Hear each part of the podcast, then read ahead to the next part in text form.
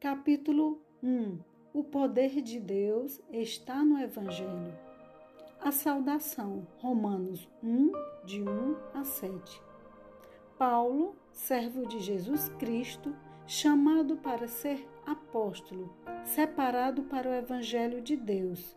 que ele antes havia prometido pelos seus profetas nas Santas Escrituras,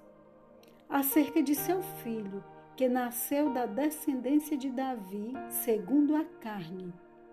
e que, com poder, foi declarado Filho de Deus, segundo o Espírito de Santidade, pela ressurreição dentre os mortos, Jesus Cristo, nosso Senhor, pelo qual recebemos a graça e o apostolado por amor do seu nome, para a obediência da fé entre todos os gentios entre os quais sois também vós chamados para serdes de Jesus Cristo, e a todos os que estáis em Roma, amados de Deus, chamados para serdes santos. Graça a vós e paz da parte de Deus, nosso Pai, e do Senhor Jesus Cristo.